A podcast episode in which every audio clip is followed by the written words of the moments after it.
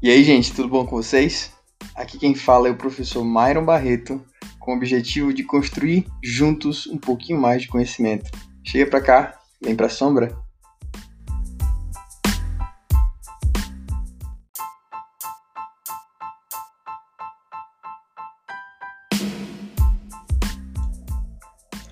Bom, gente, vamos lá.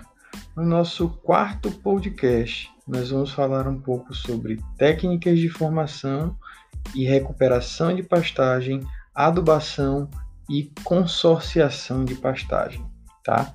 Primeiramente, para a gente começar a falar um pouquinho sobre esses temas, nós temos que lembrar que as técnicas de formação de pastagem elas vão variar bastante, né? principalmente de acordo com a região ou de acordo com o tipo de cultivo que nós queremos ter.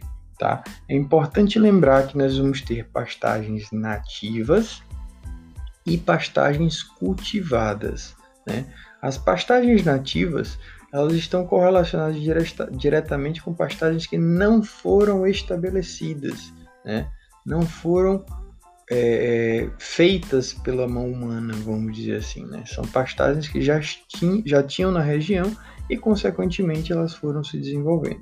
As pastagens cultivadas, elas foram estabelecidas, tá? Elas foram feitas por alguém, alguém colocou aquele tipo de gramínea, aquele tipo de forragem naquele local. Né? Então, para que isso seja formado, existem diversas técnicas, desde o desmatamento da região até o trabalho do solo, até o plantio da forragem propriamente dita. Né? E aí a gente vai ter diversas técnicas distintas que, consequentemente, vão levar ao resultado final, tá? É importante entender também que quando a gente trabalha com esses temas, principalmente quando a gente chega na parte de recuperação de pastagem, que à medida que as nossas gramíneas, que as nossas forragens consomem os nutrientes do solo, consequentemente nós vamos ter que repor esses nutrientes. E a partir do momento que a gente não repõe o nutriente do solo, consequentemente a minha planta vai ficando cada vez mais fraca. Né? Se o solo não tiver atenção, em vez de recuperar a nossa pastagem, nós vamos ter que reformar a nossa pastagem, refazer a pastagem toda, o que consequentemente vai levar a custos que não são interessantes para a administração de uma propriedade rural ok? Então, para eu conseguir recuperar minha pastagem, eu tenho que analisar diversos fatores, né? Dentre eles o fator adubação, dentre eles o fator manejo, quantidade de animal que entra na, no meu pasto e, consequentemente, o nível de degradação que ele está. Se ele estiver em processo de degradação muito avançado, provavelmente eu vou ter que refazer o meu pasto.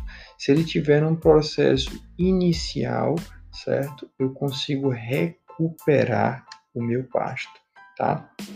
É importante a gente entender também, quando a gente começa a falar um pouquinho de adubação, que as características físicas e as características químicas do solo são essenciais para que a gente tenha a eficiência na produção de forragem. Tá? Então a gente vai ter solos argilosos, solos mistos, solos arenosos, cada um com sua característica e cada um com sua forragem específica adaptada àquele ambiente, né? com sua correção específica. A fertilidade do solo vai depender muito da região. Né? Lembrem que, à medida que a gente tem uma mata fechada, por exemplo, uma árvore cresce, as folhas da árvore caem e caem no solo, e do solo se decompõem, se tornando matéria orgânica e reagregando nutrientes ao solo. Partir do momento que uma área é desmatada e é colocado um, um pasto, é implantado um pasto, a gente não tem mais essa ciclagem de nutrientes. Então a gente precisa dar esse nutriente para minha planta, precisa dar esse nutriente para minha forragem, certo?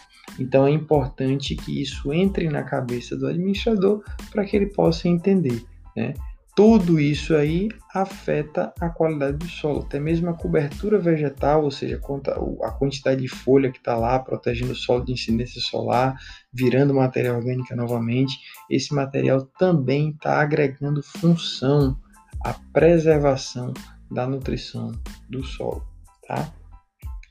É interessante, depois de todos esses conhecimentos, entender que o consórcio né, a, a consorciação, na verdade, de, de gramíneas e leguminosas se torna interessante em determinados momentos. Nós sabemos que as gramíneas elas têm um valor energético mais elevado normalmente e as leguminosas um valor proteico mais elevado normalmente.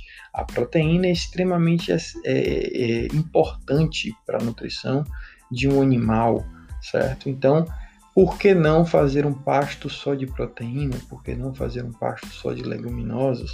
Teoricamente, é importante a gente entender que as leguminosas, grande parte delas, tem uma fragilidade a mais, enquanto as gramíneas têm uma resistência a mais a intempéries climáticos. Então, a mistura dos dois vai fazer com que eu tenha nutrientes de maneira eficiente para o meu animal, mas consequentemente uma resistência a momentos de dificuldade com relação a intempéries climáticas, a dificuldades é, que vêm é, ocorrendo durante o ano. Tá bom?